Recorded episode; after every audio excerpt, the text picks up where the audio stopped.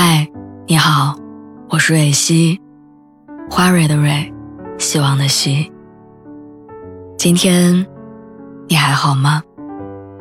你可以在微信公众号和微博中搜索“蕊希”，每天晚上我都会用一段声音陪你入睡。听完今天的故事，祝你晚安，做个好梦。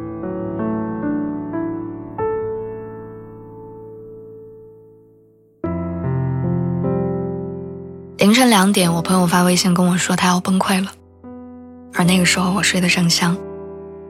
看到我没有反应，他粗暴的用语音通话开始连环轰炸，直到我迷糊的拿起手机。电话里我清楚的听到有宝宝在哭，而他委屈的说：“我已经三十七天没有好好睡过觉了。”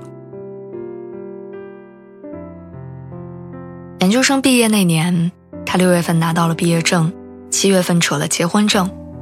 成为了我们所有朋友当中最早结婚的女性。那一年，我们俩二十五岁。结了婚的人就要为家庭生活打算，自愿也好，不得已也好，结果都是放在自己身上的精力会变少。从此，他的购物车里有面膜，也有剃须刀，有连衣裙，也有男士套装。他不再不加限制的搜罗自己喜欢的东西。老公喜欢啥，婆婆缺啥，她都要顾及到。吃东西不像结婚以前随心所欲，她喜欢吃牛排，但她老公不爱吃牛肉。时间一长，她就不买牛肉了，因为一个桌子上吃饭总做两种类型实在很麻烦，索性老公吃什么，她就跟着吃。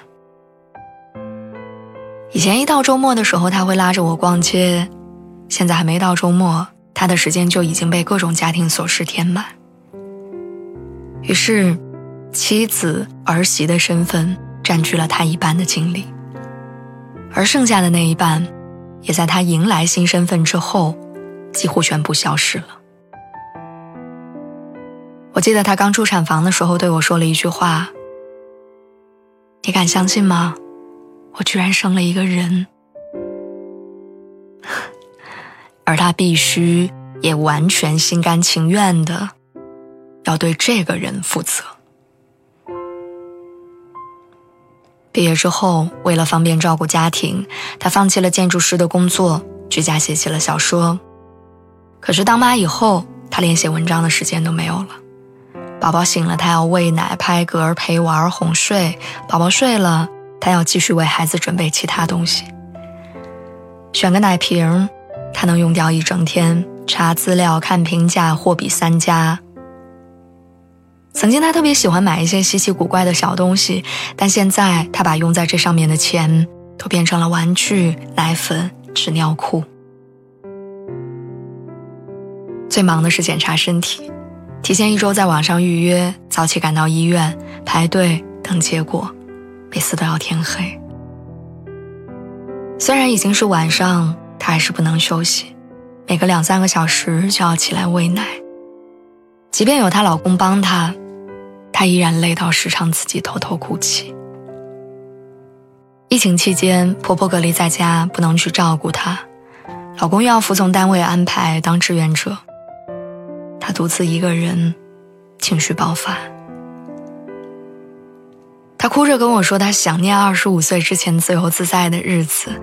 而现在的他，甚至连上一次捧着薯片熬夜追剧是什么时候，他都记不清了。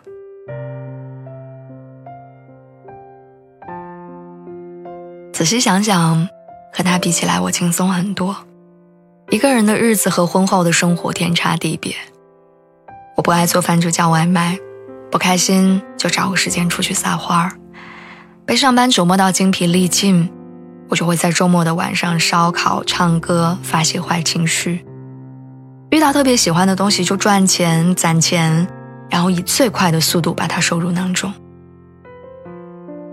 不用为了顾及他人的感受委屈自己，也不用迁就家庭的安排压榨自身的时间。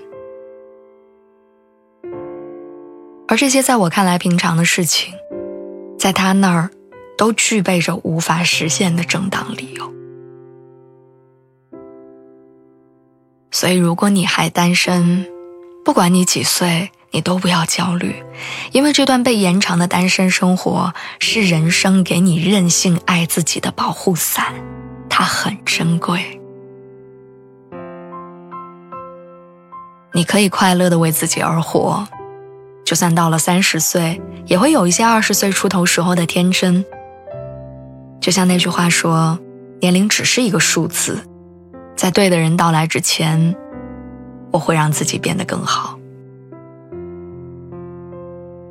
既然如此，请你好好享受单身的时光，因为这种能尽情宠爱自己的日子，它未必明天还有。